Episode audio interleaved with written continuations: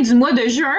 Et donc, ça, ça veut dire que c'est déjà le temps de faire un deuxième épisode de notre nouveau podcast à tout à l'heure. Alors, euh, c'est Daphné Chamberlain aujourd'hui à animation. Je rappelle que c'est une rotation des rôles. Donc, on a trois segments, les courses de chevaux, les courses de voitures et les courses d'humains. Et aujourd'hui, ça va être plutôt un dialogue, je dirais, parce que je suis accompagnée seulement de Johan. Donc, euh, Johan, bienvenue. Bonjour. Je ne sais pas si c'est vraiment drôle, tu dis le, nouveau podcast, mais ça fait deux mois que ça existe. C'est juste qu'on en a fait un épisode à date. Ouais, ouais, ouais, voilà. Non, c'est. Euh, écoute, regarde, c'est quand même encore nouveau, c'est quand même encore un petit peu récent, mais nous, ça fait juste tellement longtemps qu'on y pense et qu'on y travaille. Mais effectivement, à la maison, euh, c'est nouveau. Salut Daphné, très content d'être là. Euh, Félicitations, première animation pour toi au Club École. Mais c'est ce que je trouve très bien dans le concept, c'est qu'on peut animer, tout le monde va tout. Ouais, ça, c'est les petits problèmes qui vont arriver des fois. Hein? La connexion Wi-Fi. C'est des choses qui arrivent. Fait que Daphné va animer un podcast où elle va mourir une fois de temps en temps. Oui, je crois que euh, ah, il, y a eu un petit bug il y a eu un petit bug informatique. Je m'en excuse. Oui, d'ailleurs, il va falloir euh, s'habituer euh, quand j'anime, quand je fais mes chroniques. Ça arrive que dans la vieille maison en Gaspésie dans laquelle je me trouve présentement, il y a des petits bugs de réseau. Donc, je m'en excuse. Si ça arrive, en fait, ça va probablement arriver à nouveau.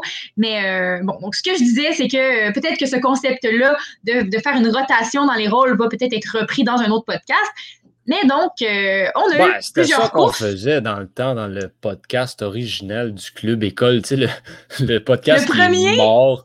Ouais, ouais, ouais. On fait, c'était pas une rotation fixe, genre, c'était pas déterminé à l'avance, mais c'était, on, on, faisait la rotation au niveau de l'animation surtout. Mais, euh, pour commencer, on va y aller avec euh, un type de course qui a pas été, qui a été plus difficile, d'après ce que j'ai pu comprendre, à trouver parce qu'il va y avoir les Jeux olympiques. Donc, ça a un petit peu diminué, je crois, les courses d'humains. Alors, euh, Johan, c'était toi qui s'est chargé de ce dossier-là ce mois-ci. Donc, je te laisse y aller avec les trouveurs que tu as faites, même si peut-être ça a été un petit peu plus compliqué de trouver.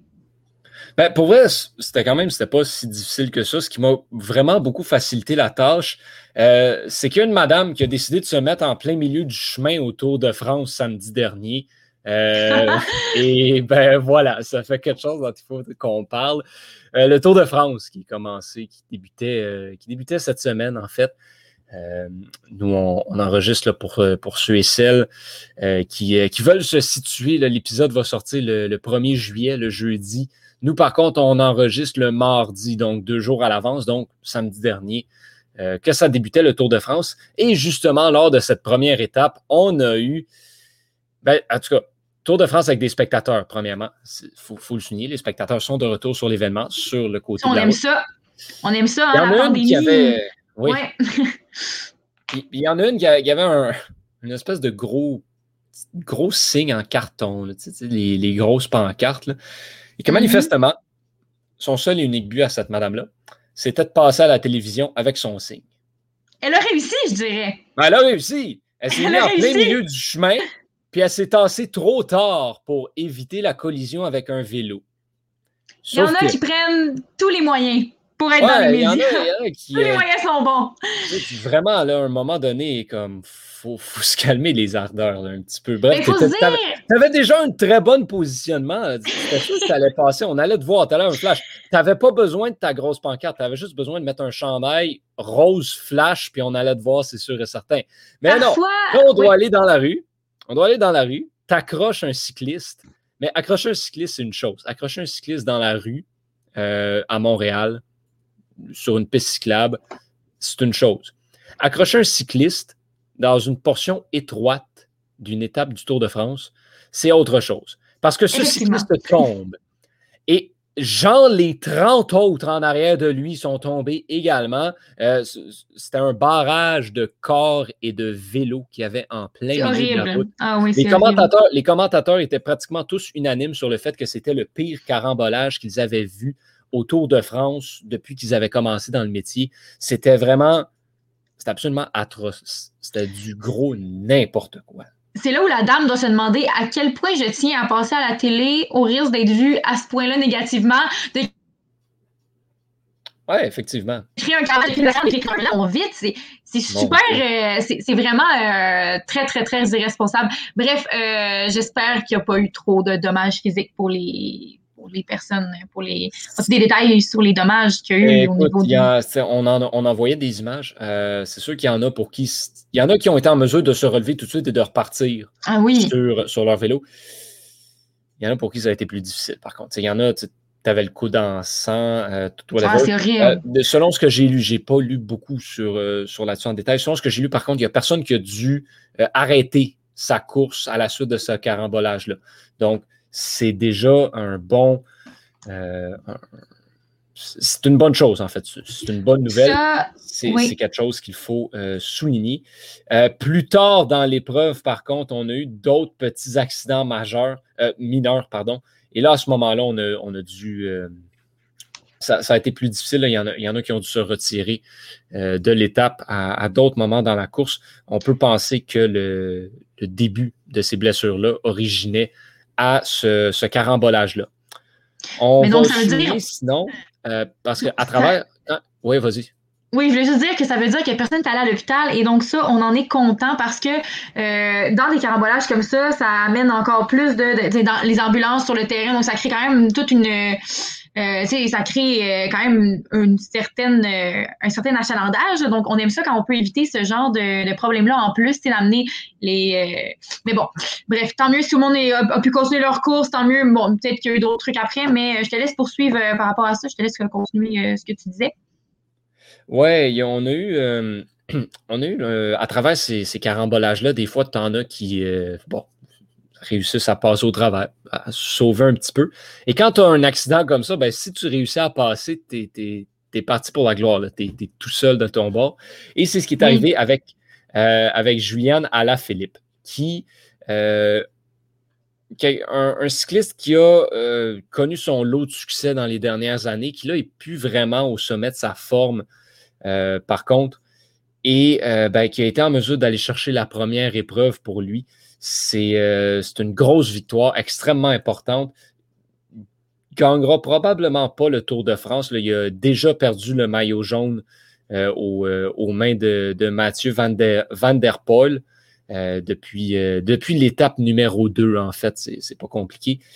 il ne mène plus le classement des points qu'il menait après trois épreuves non plus. C'est Mark Cavendish qui est au sommet de, celui-là maintenant. Donc, euh, c'est une belle performance pour lui, content qu'il s'en soit tiré. Il y en a eu quelques-uns qui ont connu une bonne première étape, justement, comme ça. Euh, pour l'instant, on a quatre épreuves de fait, donc c'est assez difficile de voir qui va euh, sortir vainqueur de ce tour-là, de cette édition. On rappelle, il y en a 21. Ça, c'est une compétition qui se déroule jusqu'au 18 juillet prochain. Mon anniversaire ben oui, effectivement, l'anniversaire et qui va se terminer juste à temps pour, euh, le début des Olympiques également. Donc, on a, euh, on, a très hâte de voir comment ça va se dérouler. Mais là, je pense qu'il fallait juste souligner que c'est commencé, mais on ne va pas aller trop dans l'analyse de cette compétition-là. Euh, mais parler du carambolage majeur qu'il y a eu samedi, ça, je pense qu'il fallait. Et tu soulignes, tu soulignes les Olympiques là-dedans. c'est sûr que les Olympiques, ça va nous faire sûrement un mois de course assez chargé. Et d'ailleurs, c'est sans doute pour ça, je veux dire, on ne peut pas mettre le Tour de France en même temps que les Olympiques. Ça ferait une, une voyons, un problème médiatique. Là, ça, ça, serait pas avantageux pour eux de mettre le Tour de France en même temps que les Olympiques. Donc, euh, effectivement, euh, deux, deux, choses séparées. Mais bon, je vais te laisser continuer encore si jamais tu avais d'autres D'autres sports, euh, ben pas d'autres sports, mais en fait, ben, d'autres ben, courses à souligner au niveau des humains. J'imagine qu'il n'y a pas juste ça qu'il y a eu le Tour de France. Ça, c'est quelque chose de gros. Chaque année, on l'attend, mais bon, c'est sans doute pas le, seul événement qui a eu lieu euh, au, non, non, et on, et on, va parler olympique. Olympique, ah ouais, avant les Olympiques. Euh, ben parce que ce mois-ci, on avait les qualifications olympiques pour Équipe Canada qui, euh, mm-hmm. au, niveau de, au niveau de la nage, donc les nageurs et les nageuses qui vont s'envoler au mois de juillet vers Tokyo pour aller compétitionner pour les médailles olympiques. Euh, mm-hmm. donc, on, a vu ça passer et on a maintenant l'alignement canadien qui ira à Tokyo, qui comporte certains noms qu'on connaît peut-être déjà. Euh, Kylie Mass, notamment, Penny Oleksiak, bien sûr, Taylor Rock également, une autre recrue qui avait fait ses débuts à Rio il y a, eh ben, il y a maintenant cinq ans, en fait.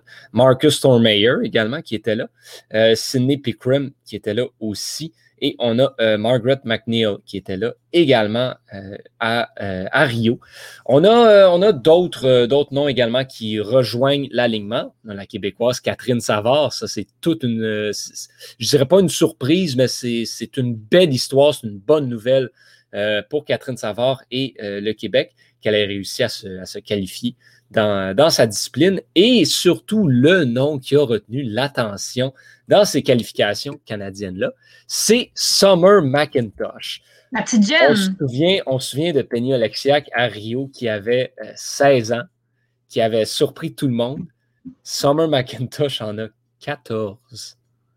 14 ans et elle s'en va aux Jeux olympiques euh, dès cette année a battu Penny Oleksiak, justement, aux qualifications olympiques mm-hmm. euh, sur, euh, sur le style libre. Wow!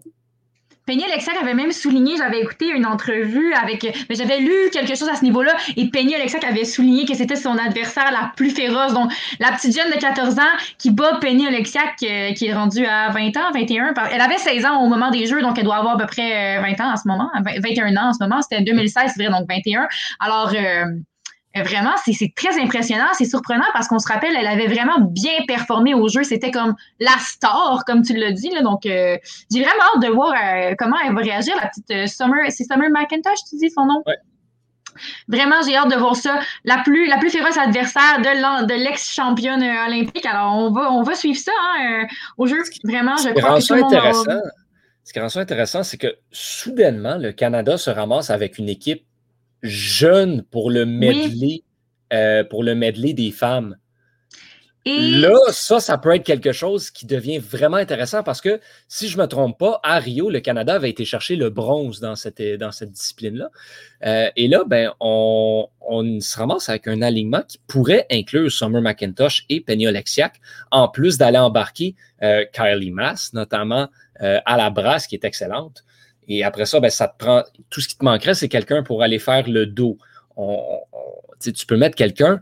Et là, tu te ramasses avec un noyau qui est solide pour les prochaines éditions olympiques, qui va s'entraîner ensemble pour les prochaines années. Ce ne sera pas à négliger. Moi, c'est toujours le, le, medley, euh, c'est toujours le, le, medley, le relais medley, en fait, c'est toujours la course, je pense que j'aime le plus regarder. Et pour le Canada, ça va être particulièrement intéressant à surveiller cette année à Tokyo, j'en suis convaincu. Et le reste, le Canada soudainement commence à de mieux en mieux se qualifier pour les, euh, pour les se place bien, surtout chez les femmes en natation.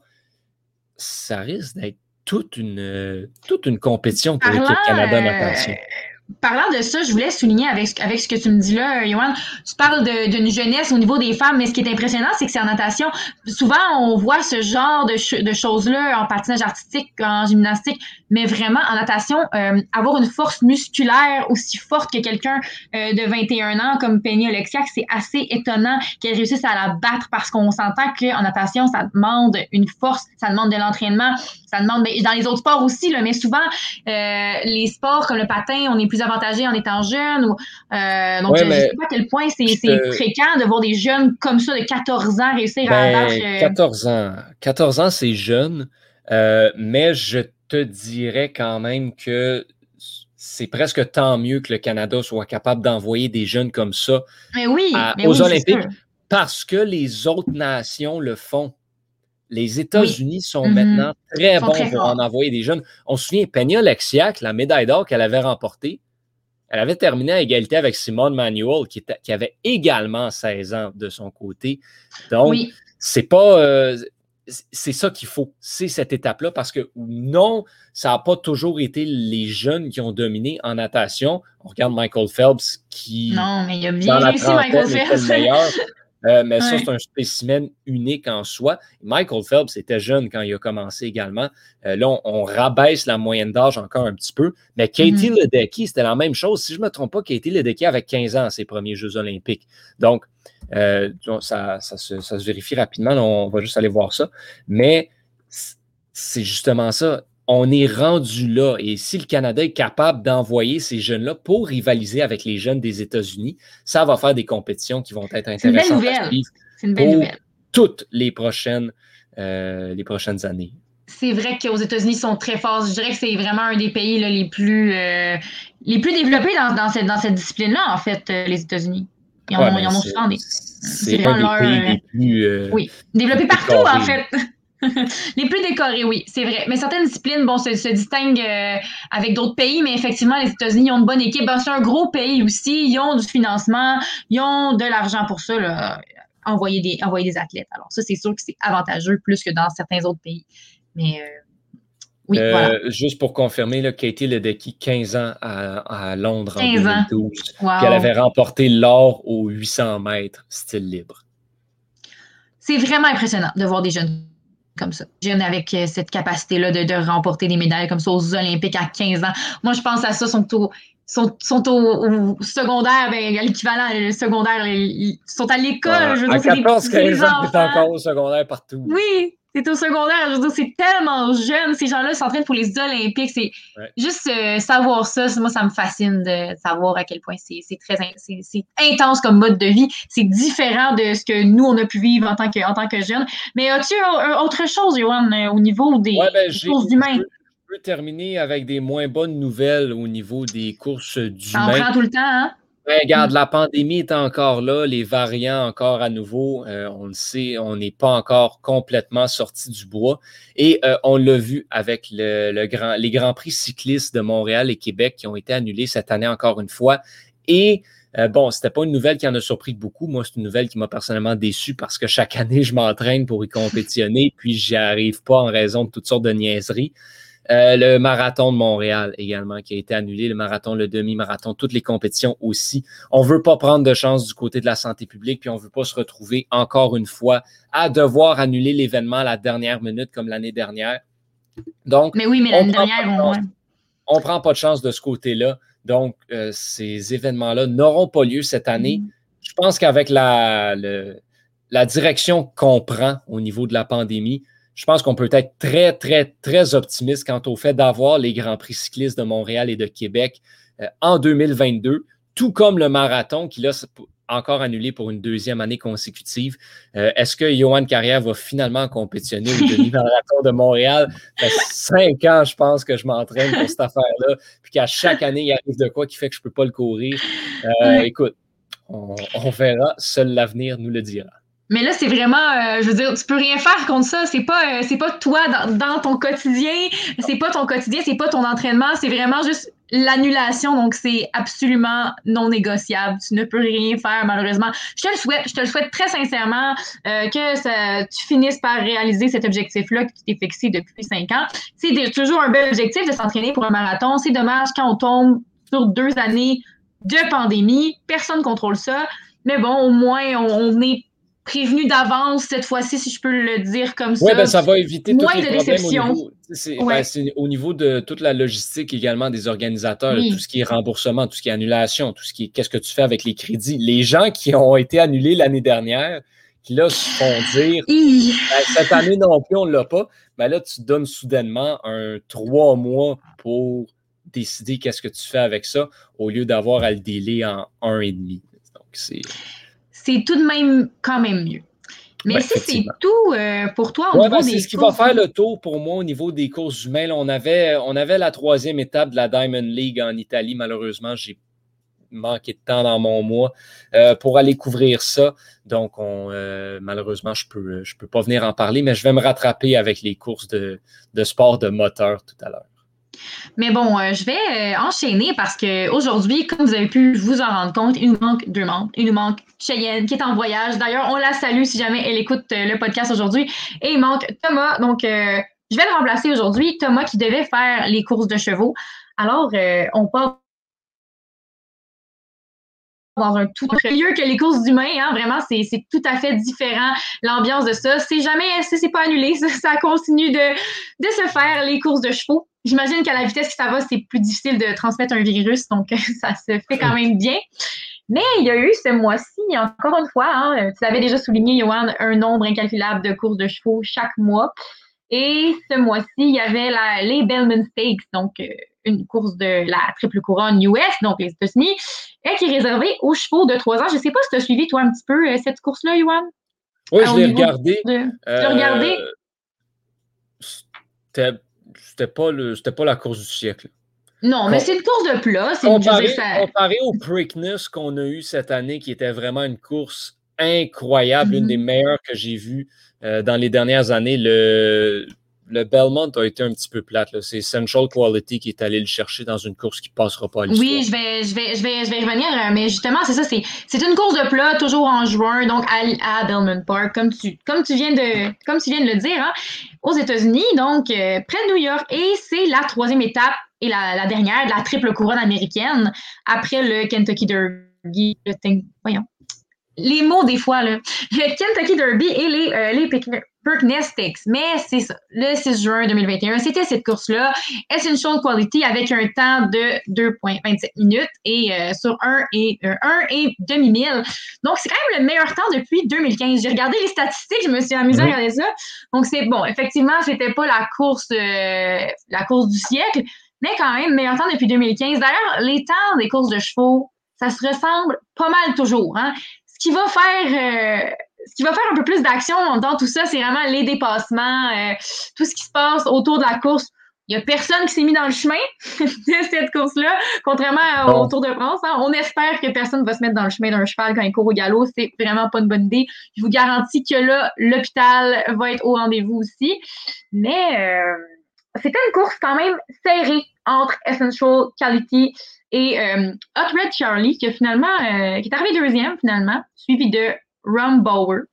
Alors, euh, pour faire un petit, résumé de comment tout ça s'est déroulé, donc euh, la course qui a débuté à 18h51 avant le premier virage, c'était euh, Hot Red Charlie qui était en tête, mais environ deux minutes plus tard, Essential Quality, c'est finalement créé un passage, hein, je dirais comme ça, pour le dépasser et finalement, Essential Quality a gagné la course avec une longueur et demie d'avance sur Hot Red Charlie. Alors quand même, c'était vraiment ces deux chevaux-là. Il n'y a pas eu d'autres dépassements. Mais non, les courses de chevaux, il y en, y en, a toujours. Euh, c'est vraiment un milieu, c'est ça qui est intéressant, c'est, que c'est vraiment un milieu que je ne connais pas tant que ça, contrairement aux autres domaines, euh, aux autres domaines équestres.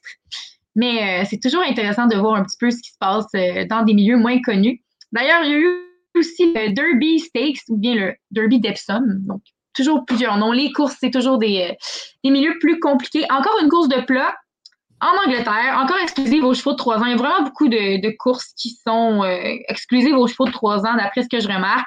Donc, une course qui est à l'hippodrome de Epsom, Downs et qui se déroule toujours le premier samedi de juin une course qui est sur une longueur de 2420 mètres. Et c'est la deuxième étape de la triple couronne, donc qui est une euh, course vraiment très, très, très prestigieuse. Elle vient juste après les 2000 Guinées et euh, bon, elle va se suivre du euh, Saint-Léger.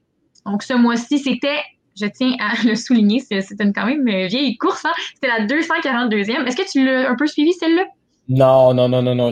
Au niveau des courses de chevaux, parce que c'était pas moi qui s'en occupais à, tout à l'heure. J'ai juste, regardé le Belmont, malheureusement. Mais c'était bon, c'était le 5 juin, hein, qui était le, le, premier samedi de juin.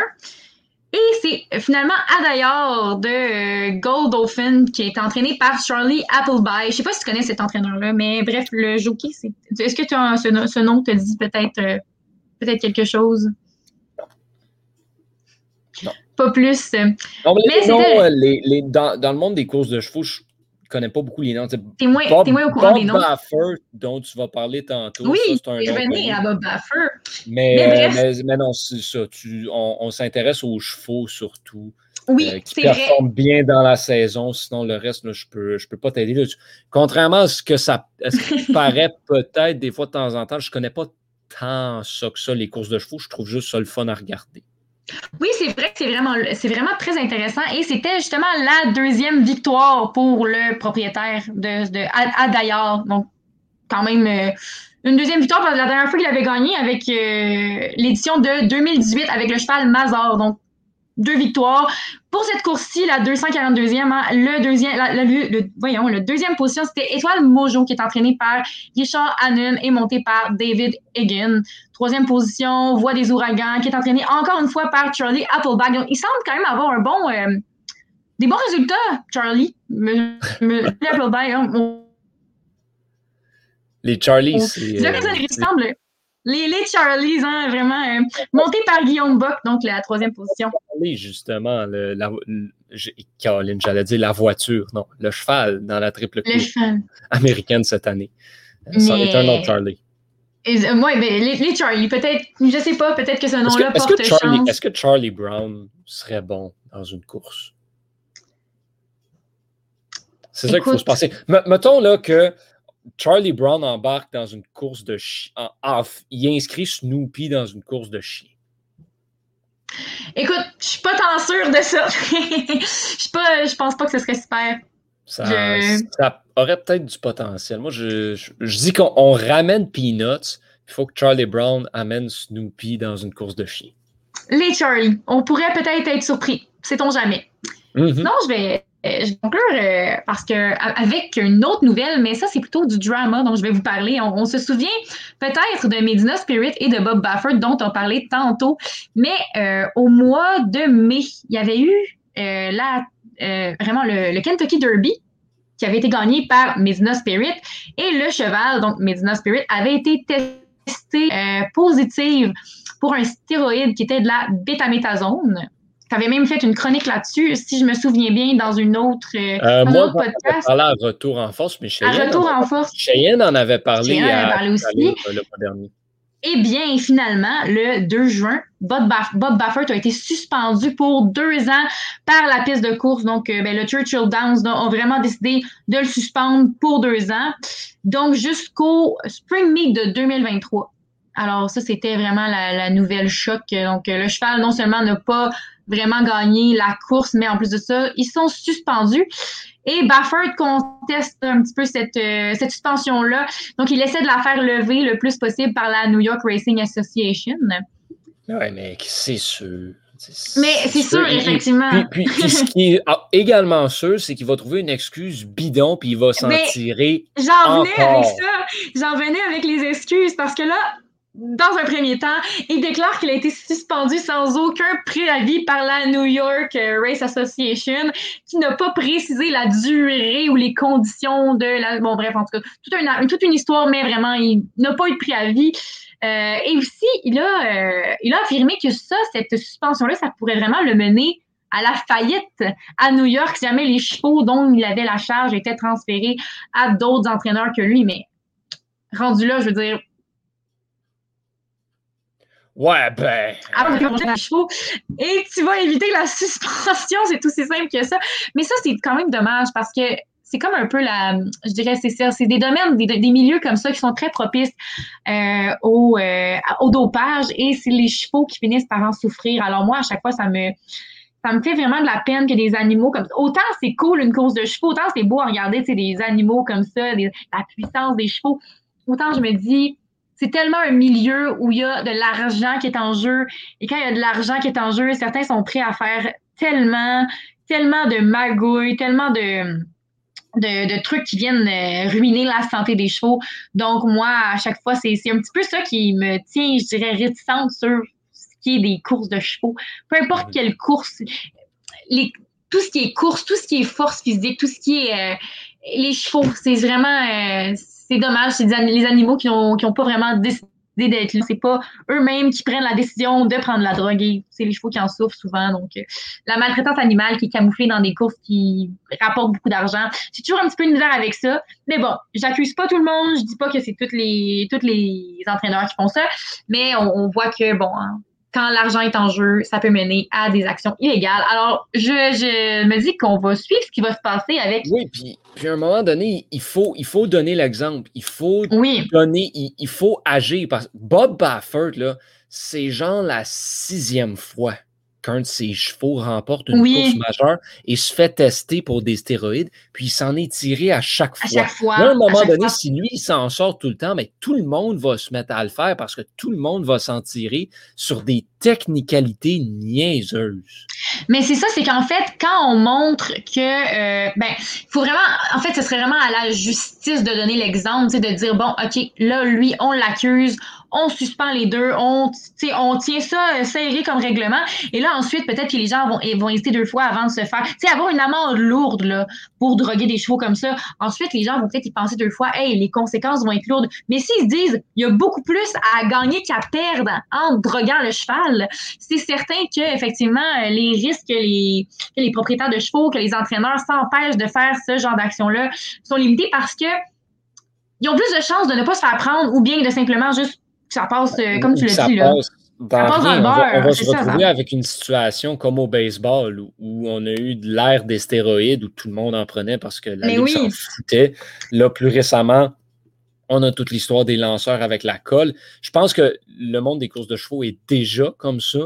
Oui, depuis toujours, je dirais, parce qu'il y a beaucoup d'argent en jeu. Il y a beaucoup d'argent en jeu. C'est tout le monde mise. Euh, truquer des courses de chevaux, ça se fait depuis l'ère du temps. Je veux dire, ben c'est. Vraiment, c'est vraiment un milieu à ça. Tout le mhm. monde, euh, c'est parce que c'est ça, c'est vraiment tellement un milieu à argent. Je veux dire, les, les paris, tout ce qui est relié à ça. Donc, c'est certain que c'est propice, mais plus on va donner plus on va, on va punir ces gens-là, plus on va montrer l'exemple, comme tu l'as dit. J'espère que ça va dissuader les entraîneurs, les propriétaires de faire ça. Exact. Donc, euh, c'est ce qui conclut hein, avec la note dramatique pour ce qui est des courses de chevaux. D'ailleurs, j'espère que la personne, euh, je lance un, appel peut-être à la prochaine personne qui va faire les courses de chevaux. J'aimerais savoir ce qui se passe concernant euh, Baffert. J'espère qu'il va être euh, suspendu jusqu'à jusqu'à 2023. Mais peut-être qu'on va avoir des nouvelles dans les prochains jours. Alors, on va suivre ça de près. Donc, peut-être que la prochaine personne va en parler. Sinon, on va s'enligner pour les courses d'auto. C'est toi? Bon, mais ben, Johan. je pense, c'est moi le mois prochain. Parle-en.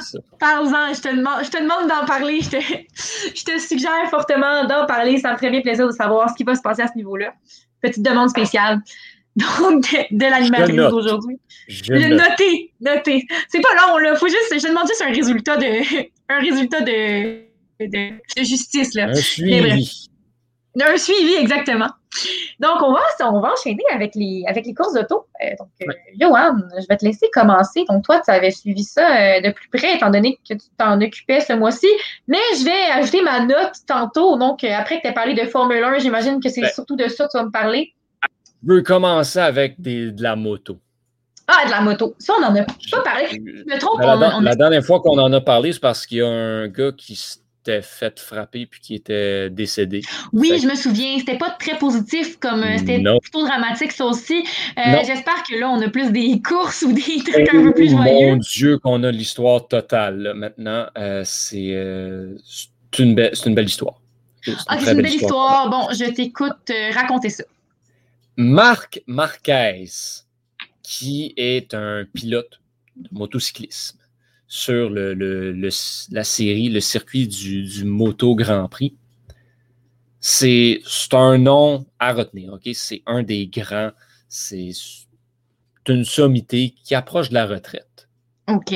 Mais il, est là, c'est tout, un, tout un pilote, très important.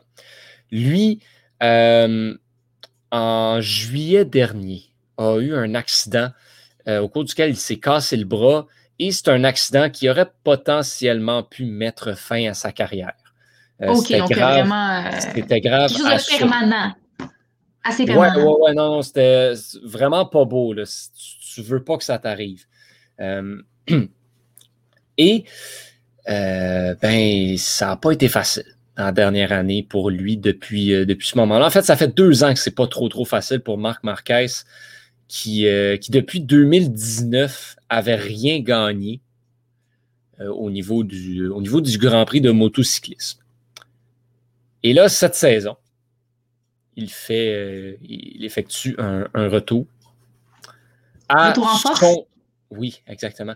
À son Grand Prix de prédilection, qui est le Grand Prix d'Allemagne. Donc, il est de retour à cette compétition. Ce n'était pas sa première de la saison, mais euh, il revient sur ce circuit-là, compétition qui n'a pas eu lieu l'année dernière.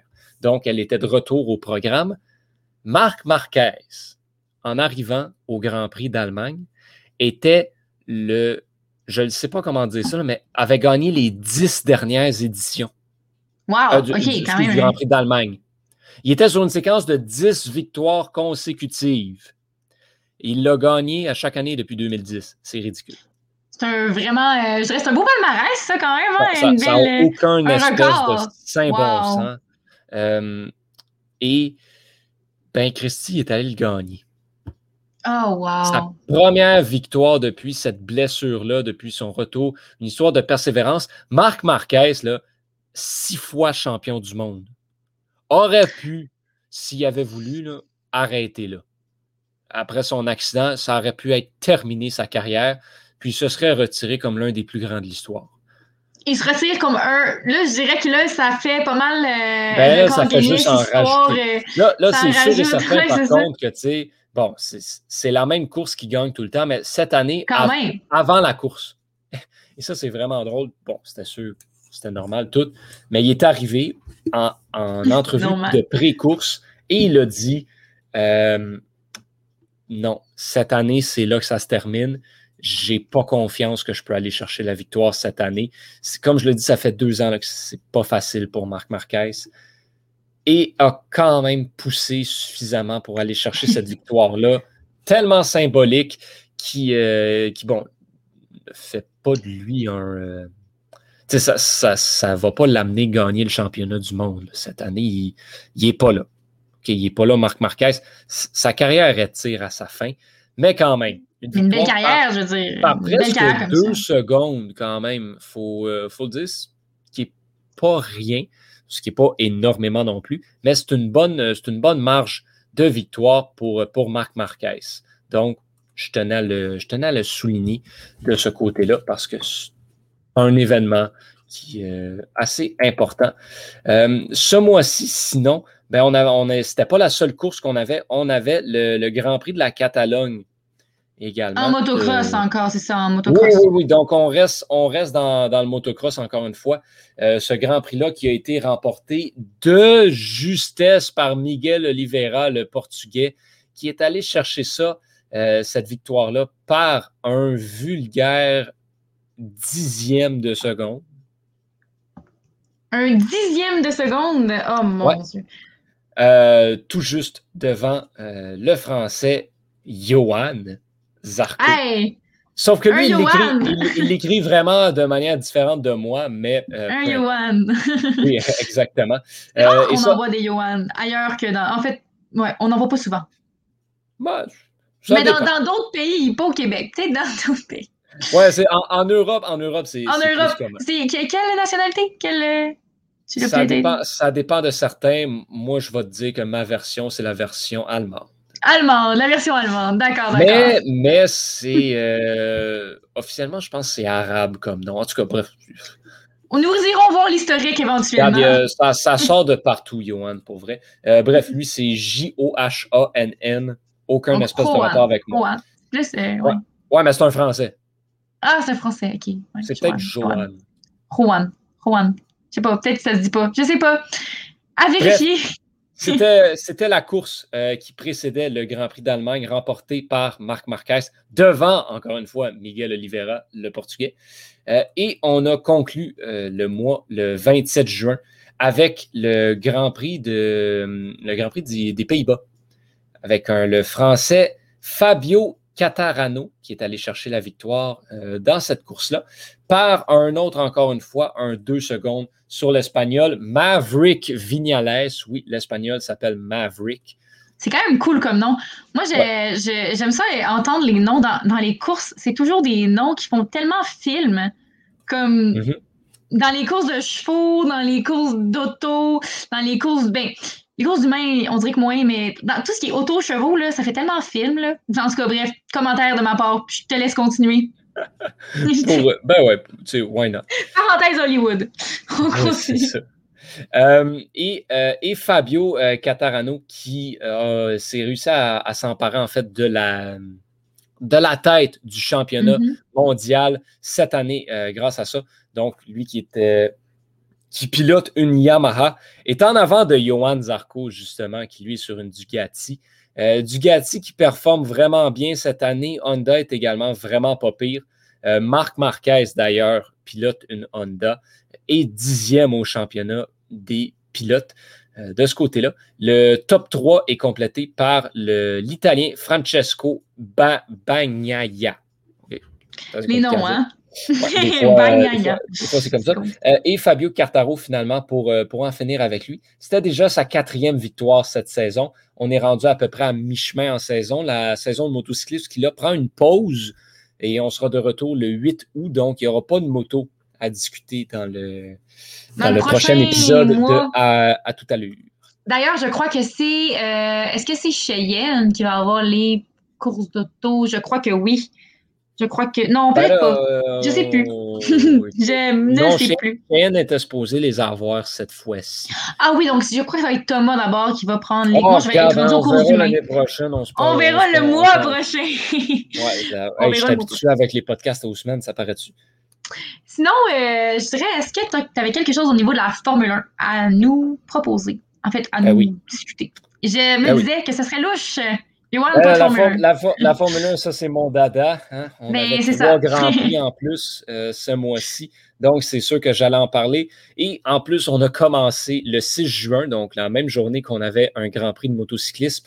On avait euh, l'espèce de bordel qu'a été le Grand Prix d'Azerbaïdjan cette année. Wow! Dans quel, dans quel sens un bordel? C'était n'importe quoi, cette course-là. OK. n'importe quoi. Donc, euh, bon, en fait, je vais, je vais résumer ça en un mot. Lewis en un mot, en une phrase. Lewis Hamilton et Max Verstappen, qui sont les deux meneurs au championnat du monde des pilotes en Formule 1, qui gagnent toutes, qui ont gagné pratiquement toutes les courses cette année, euh, ont tous les deux pas fait de points. Hey, OK, donc ça fait mal, ça, quand même. On ne s'attendait pas à ça, c'était étonnant. Non, vraiment pas on ne s'attendait absolument aucunement. Euh, cette course-là, cette course-là, cette course-là, c'était vraiment drôle parce que moi, je travaillais le, jour de cette course-là. Je donnais des formations. Donc, je n'ai pas pu regarder la course en direct. D'accord, d'accord. Tu as vu les notifications, j'imagine? Ouais, j'étais en formation, mais c'était pas moi qui donnais des formations toute la journée. Fait que des fois, j'étais assis dans la salle, je regarde qu'est-ce qui se passe sur Twitter. Puis là, je ah, voyons, Twitter! voyons, non. Voyons, ça se peut pas. Non, on arrive. À un moment donné, ouf, Lance Stroll fonce dans le mur, sa course est terminée. Le Canadien, le Québécois, ouf, pas drôle pour ça, c'est pas le fun. Ensuite, Max Verstappen, crevaison alors qu'il menait le Grand Prix, crevaison euh, tout près de l'arrivée. Euh, sa course est terminée. ben voyons, ça se peut pas. Max Verstappen qui est out d'un Grand Prix, lui qui se battait. Et là, et là ça c'était vraiment, c'était de toute beauté. Parce que Max Verstappen crevaison, arrête en plein milieu de la piste. Ça cause, un, ça cause pas de carambolage, mais on prend pas de chance. On arrête la course drapeau rouge. Mais voyons donc. Il reste deux tours. OK? On, est à la fin de la course. Donc là, on repart, on ramène tout le monde sur la ligne de départ et il reste deux tours. OK? Et là, c'est la porte grande ouverte pour Lewis Hamilton qui traînait euh, au championnat des pilotes par un point. Donc, tout ce que Lewis Hamilton avait à faire, c'était de terminer dans le top 9 pour passer premier au championnat des pilotes. Il s'est lancé deuxième à la reprise de la course. Et Lewis Hamilton a accroché un bouton sur son volant en partant. OK. Je comprends que fait, c'est un bordel. que ses roues, ses les, freins et ça les désactivait. Ils n'étaient plus là. Donc, le premier virage au Grand Prix d'Azerbaïdjan est quand même un virage assez, assez à pic qu'il faut vraiment prendre solidement et la moindre petite erreur fait que ben, tu ne peux pas prendre le virage, tu te trouves dans le mur. Donc, on est arrivé au virage, tout le monde a tourné et Lewis Hamilton a continué tout droit. Mais donc, les deux meneurs, coup sur coup, bang, bang, pas out de la course, Lewis Hamilton, qui a quand même réussi à revenir euh, et à terminer 15e. Il euh, faut dire qu'il y a 16 pilotes qui ont terminé la course. Donc, il a presque officiellement terminé avant-dernier. Euh, a été terminé, c'est quand même très drôle, Lewis Hamilton, qui pilote une Mercedes, champion du monde record de sept fois, a terminé derrière les deux Haas qui connaissent la, la peut-être la pire saison de l'histoire de la Formule 1. Euh, wow, c'était absolument n'importe quoi. Ce qui a fait que oui, on, a, ouvert la course pour tous, en fait, les, trois, les trois pilotes qui ont remporté, euh, c'était des pilotes qu'on n'a pas vus vraiment sur le podium cette année.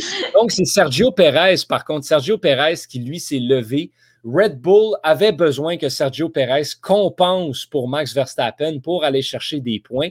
C'est exactement ce qu'il a fait, est allé chercher la victoire d'une brillante manière. Pierre Gasly, le Français, quelle course encore, termine troisième, mais la course de l'année jusqu'à date, Sébastien Vettel, le quadruple champion du monde qui connaît des difficultés depuis deux ans maintenant. L'année dernière avec Ferrari, c'était une catastrophe totale. Cette année avec Aston Martin, c'est pas très bon. On savait qu'il y avait quelque chose qui s'en venait pour Vettel. Termine deuxième. Quelle course pour Sébastien Vettel, c'était de toute beauté. Donc, Perez, Vettel, Gasly. Charles Leclerc termine quatrième. C'est lui qui avait la position de tête à l'issue des qualifications a malheureusement pas été capable de concrétiser. Donc, pour un deuxième Grand Prix de suite, il avait la pole et euh, l'a perdu. Ben, en fait, à Monaco, il n'avait pas été en mesure de prendre le départ. Mais Monaco, ça, c'est une autre affaire. Monaco, là, c'est un autre milieu. mais, il n'avait même pas pris le départ en raison de, mm-hmm. ses problèmes. Et euh, ben là, termine quatrième en Azerbaïdjan. Mais Monaco, oui, c'est ça. En fait, cette course-là, je dirais que c'est l'opposé de Monaco. C'est ben oui non. Oui et non. Oui et non. Ah, OK, d'accord. Une nuance. Euh, je t'écoute sur. Parce que dans, comme tel, c'est un circuit assez similaire sur certains points parce que euh, Bakou, c'est un circuit urbain également. La seule différence, c'est qu'il permet les dépassements. Donc, c'est un, un, circuit quand même plus large. Puis, il y a surtout une espèce d'immense ligne droite à un moment donné où ça va ridiculement vite, puis tout le monde dépasse tout le monde là-dedans. Donc, il y a beaucoup, beaucoup, beaucoup, beaucoup plus d'action qu'à Monaco. D'accord. Mais, ça reste quand même dans un circuit. Mais en termes de course, effectivement, euh, on a eu des drapeaux rouges, on a eu des voitures de sécurité, on a eu des dépassements et des pilotes qui n'ont pas fini. Monaco, c'est peut-être la course la plus plate de l'année. Oui, c'est ce qu'on me dit tout le temps, c'est ce que j'ai entendu. D'ailleurs, tous les fans de F1, je crois, s'entendent sur ce point-là. Quand tu es bien positionné au début, pas tous? Ah, ok, d'accord. Bon, encore une autre nuance. Hein? course qui peut rivaliser avec Monaco. Ok, d'accord, d'accord. la course la plus plate. Et c'est la course qu'on va parler dès maintenant, le Grand Prix de France. Ah, d'accord. Se dispute au circuit Paul Ricard, qui est peut-être le pire circuit actuellement sur euh, le calendrier de la Formule 1. Une espèce de circuit étiré où il n'y a pas de mur. Ça va déraper n'importe où. Les couleurs, les couleurs sont atroce. Tu des espèces de zones hachurées bleu, rouge et noir partout. c'est laid, c'est pas bon, c'est pas le fun. Il n'y a, rien d'intéressant du Grand Prix de France. Mais bref. Ce qui est intéressant du Grand Prix de France cette année. Ah, il y a quand même des points! Il y a quand même des points à Attends un peu. Euh, c'est qu'il lançait un, euh, un programme triple de course. Donc, on en avait, c'était le 20 juin, cette course-là. Ensuite, on a eu le Grand Prix de Syrie dimanche dernier. Et on a le, Grand Prix d'Autriche. Donc là, ceux qui sont vite en géographie se disent ben, c'est parce que la Syrie, c'est en Autriche, Johan. Effectivement, on a deux courses exactement sur le même circuit en deux semaines consécutives. Pandémie, euh, c'est ça que ça fait. Donc, on a deux fois le Grand Prix d'Autriche, deux semaines de suite. C'est juste que les règlements de la Formule 1, les règlements de la Formule 1 forcent toutes les courses à avoir un nom différent. Donc, comme le circuit, le, célèbre Red Bull Ring est situé en, euh, en Styrie, ben, euh, on, le nomme le Grand Prix de Styrie. OK, donc c'est vraiment, euh, je dirais, un mélange de plein de choses, de plein de règlements, de plein de concepts qui font que ça donne ça. Mais très spécial. on, va revenir au Grand Prix de France parce que le Grand Prix de France a été surprenamment bon cette année. Surprenamment, comment ça c'était. Ah oui, ok, non, mais ça, ok, dans le sens, le, pire, le pire. Plate. Oui, mais, là, qu'est-ce qui était bon? Ben là, ce qui s'est passé, c'est que Max Verstappen et Lewis Hamilton ont décidé que ça s'était mal passé en Azerbaïdjan. Donc là, on donnait un show à tout le monde qui était réuni au circuit Paul Ricard. Le reste de la course est absolument inutile. On n'en parle pas. Il ne s'est pas, pas passé grand-chose dans le reste de la course. Mais Hamilton et Verstappen, par contre, wow! Max Verstappen a joué tout un tour à Lewis Hamilton euh, dans cette course-là. Donc, il a utilisé la stratégie de l'arrêt anticipé et rentré plus tôt au puits pour, euh, pour. Donc, Max Verstappen, premièrement, partait de la position de tête. Euh, Hamilton est allé, le, est allé le chercher à un moment donné, puis après ça, on est sorti. En fait, Max Verstappen a foiré son premier virage, là, désolé du, mot. Donc, Hamilton a, pris la tête, mais Verstappen est rentré au puits plus tôt et a, a fait un, tour de sortie, a complété un tour de sortie absolument incroyable. Il a donc repris la tête. Sauf que ça allait pas bien au niveau des pneus pour Max Verstappen. Donc, il a fait quelque chose que personne n'a vu venir. Il est rentré au puits une deuxième fois. Et ça, Mercedes, Mercedes n'a pas été capable de réagir à ça. Ce qui fait que Max Verstappen a tranquillement, pas vite, euh, il est revenu derrière Sergio Perez et les deux Mercedes. Donc, euh, était quatrième. Et là, il y avait une dizaine de tours pour remonter en première place. Il devait dépasser Sergio Perez et comme un coéquipier parfait. Sergio Perez, euh, parce que c'est Red Bull. Les deux Red Bull traînaient les deux Mercedes. C'est Red Bull contre Mercedes, les deux rivaux. Sergio Perez laisse passer Verstappen, la voiture la plus vite, et dit à la radio euh, Dites à Verstappen de passer, on s'en va les chercher. C'était juste cool à voir. C'était juste. Ça fait, ça fait film, ça aussi, je dirais. Ça fait ça, ça, ça, ça, faisait vraiment, vraiment film. film. Ça fait, Verstappen est parti comme un espèce de train, est allé chercher Bottas, est allé chercher Hamilton à deux tours de l'arrivée, gagne le Grand Prix de France. Pendant ce temps-là, Perez en arrière fait la même chose, dépasse Valtteri Bottas, termine troisième, Hamilton deuxième, deux secondes euh, derrière Max Verstappen. Perez troisième, Bottas quatrième. Et le reste, ben, on a eu les deux McLaren qui ont connu une course presque sans faille, euh, qui ont terminé cinquième et sixième, Gasly septième. Euh, et le reste est plus ou moins intéressant de ce côté-là.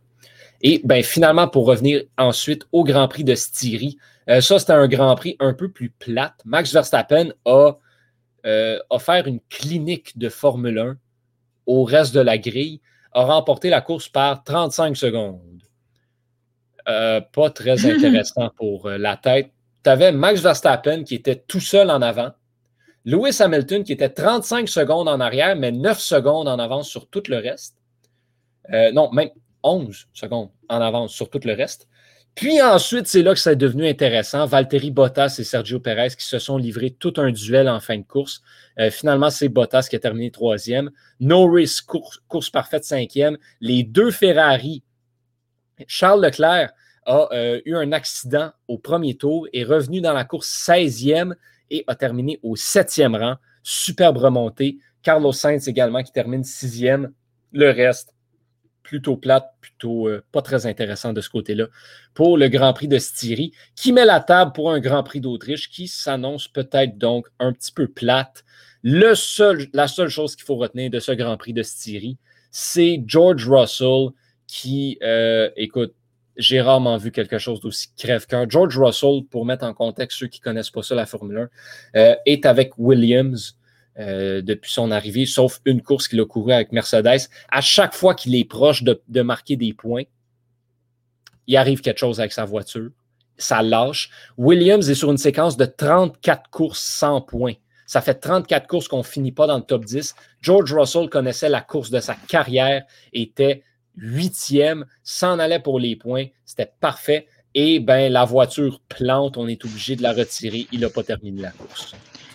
C'est, c'est, moi, ça me fascine quand j'écoute tes chroniques euh, de voir à quel point soit que c'est plate, soit qu'il se passe tout. Mais comme ah, il n'y a pas vraiment d'entre-deux en forme. Non, il n'y a pas d'entre-deux. Il n'y a pas comme de, d'après ce que j'écoute, d'après ce que je vois dans les différents podcasts, à chaque fois, soit que la course, elle est sensationnelle, on a des, victoires inédites, des accidents, des, tout, la, totale, soit qu'il se passe rien, genre Monaco. Puis là, tout le monde se plaint. Ah, c'était plate, il n'y a pas eu de dépassement, il n'y a rien eu, il n'y a pas eu d'action. Je te dirais, le Grand Prix de Styrie, c'était peut-être un entre-deux, dans le sens où euh, les gros noms n'étaient pas excitants, mais il y avait des batailles intéressantes par-ci par-là, puis on a eu des. Mais c'est plus rare, on dirait, les entre-deux. C'est plus rare, on en parle ben, moins. Ben, voilà, c'est parce que soit qu'il arrive de quoi de majeur ou il arrive rien, c'est comme tu dis. Mais quand on a on n'a pas eu de voiture de sécurité dans les dans trois des quatre dernières courses, genre.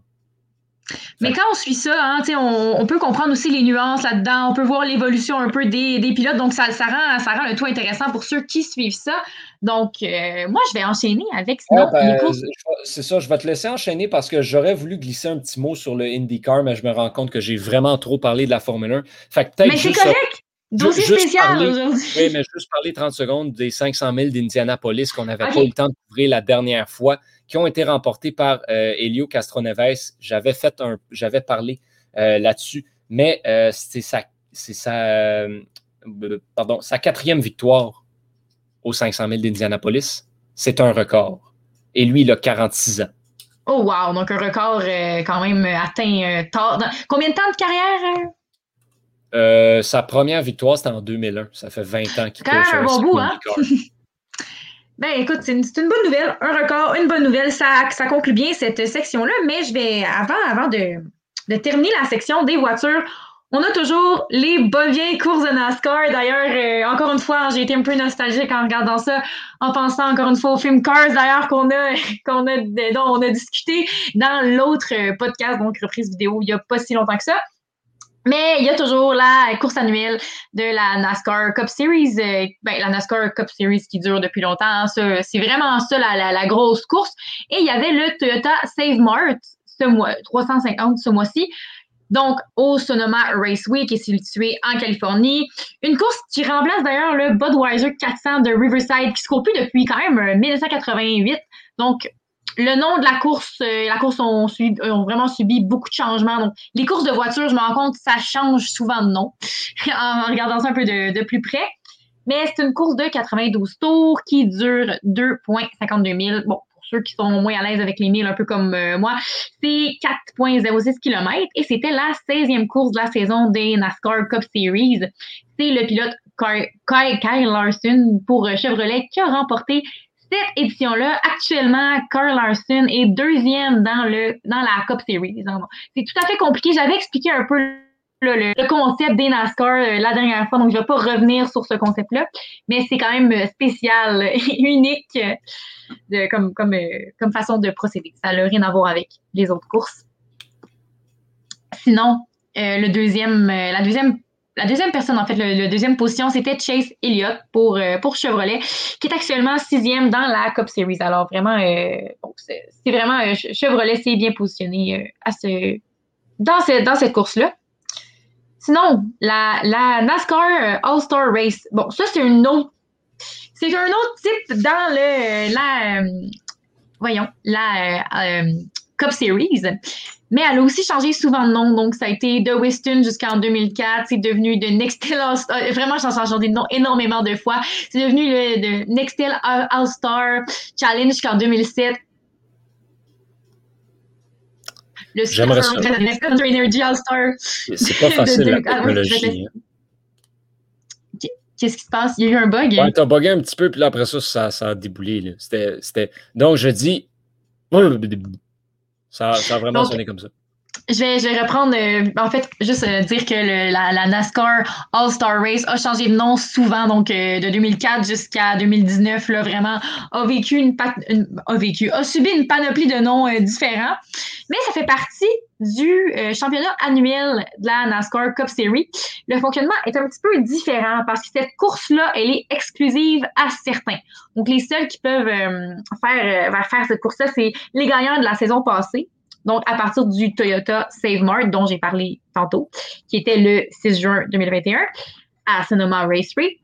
Et tous les précédents vainqueurs de la course All-Star, les champions de la Coupe de NASCAR qui ont essayé de se qualifier pour toutes les courses en 2021, tous ceux qui ont remporté au moins une étape du All-Star Open et le vainqueur du vote des fans de All-Star. Donc cette année, la course, cette course-là a eu lieu le 13 juin et c'était euh, au Texas Motor Speedway. Donc, c'est une course sur 100 tours. C'est la deuxième course d'exhibition. On appelle ça les courses d'exhibition. Bon, le, concept des courses exclusives euh, qui sont avec les gagnants et tout, euh, ça s'appelle les courses d'exhibition. Donc, c'était la deuxième des NASCAR Cup Series et c'est le pilote Kyle Larson, encore une fois, pour Chevrolet, qui a remporté cette édition-là. La deuxième place, cette fois-ci, c'était plutôt, je vais essayer de dire son nom comme il faut, Brad Keselowski pour Ford, qui est actuellement dixième dans la Cup Series. Alors, c'est ça. C'est, pour ce qui est du, NASCAR. Et d'ailleurs, euh, je pense que c'est ça qui va conclure. Euh, ben, je peux dire ça va? Oui. Parce que c'est nouveau, ça vient de tomber. Euh, ah. Presque nouvelle en direct. c'est pas. Pas majeur, majeur, majeur, mais quand même assez intéressant dans les qualifications olympiques en athlétisme. Oh ben, prenons-le hein, pendant que ça passe. nouvelle. Reagan Yee a établi un nouveau record canadien de 9 minutes 27 sur le 3 km. Oh, nouveau record. Ça, c'est toujours intéressant. Bon, pour un 3000 mètres, nouveau record canadien, ce qui la qualifie de fait même pour les Jeux olympiques de Tokyo. Alors, nouvelle qualifiée olympique en direct. Bon, ce ne sera pas en direct au moment où on va diffuser le podcast. On, aura, mais tout de même, une Canadienne aux 3 km à Tokyo. On aura une Canadienne aux 3 km à Tokyo. C'est une bonne nouvelle et ça conclut très bien euh, le deux, la, deuxième, euh, la deuxième émission, la deuxième émission, le deuxième podcast de À tout à l'heure. Alors, euh, j'espère que la prochaine fois, nous allons avoir les quatre membres et j'espère que vous avez apprécié tout de même cet épisode. Donc, je vous dis à la prochaine et bonne soirée. Si on est le soir, quand vous écoutez ça, bonne journée, peu importe. À la prochaine.